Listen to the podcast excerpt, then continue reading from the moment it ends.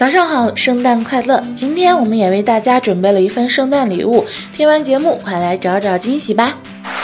中国银联发布《二零一五移动互联网支付安全调查报告》，报告指出，五千元以上大额消费，男性比例高于女性六个百分点，女性网上消费则集中在一千元以下。另外，上海人月均网上支出居全国首位，半数人一半以上消费使用手机完成。据凤凰科技消息，京东金融可能正在引入 A 轮融资计划，融资金额为五十到六十亿元，将优先选择 A 股上市，上市时间预计为二零一七年。此消息来自于某投资机构拟定的京东金融融资项目计划书，且有消息称，主要投资人中有一家是红杉资本，但京东金融方面表示不予置评。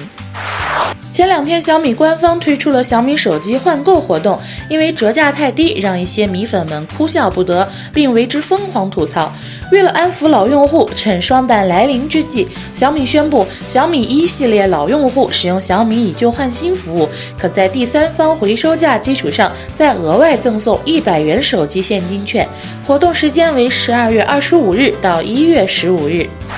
工信部表示，明年会有百分之五十以上的宽带用户网速要超二十兆。全国工业和信息化工作会议今日在北京召开，大会提出了二零一六年力争基本实现所有社区、城市光纤网络全覆盖，二十兆以上的高速宽带用户比例超过百分之五十，四 G 用户达到六亿户的目标。